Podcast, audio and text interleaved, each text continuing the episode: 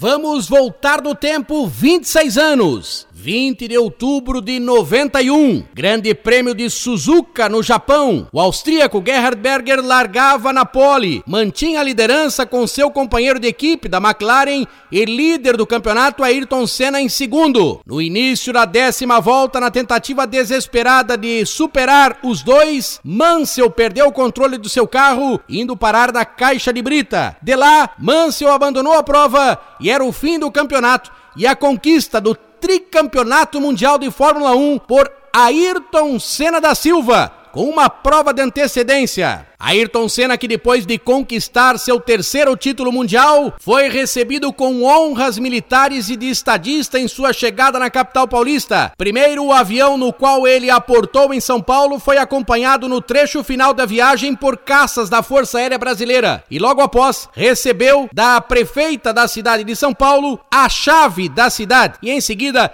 desfilou em carro aberto pelas ruas da Terra da Garoa. Ayrton Senna, que teve a sua última vitória num grande prêmio na Austrália em 93 e que infelizmente nos deixou no GP de San Marino no dia 1 de maio de 94.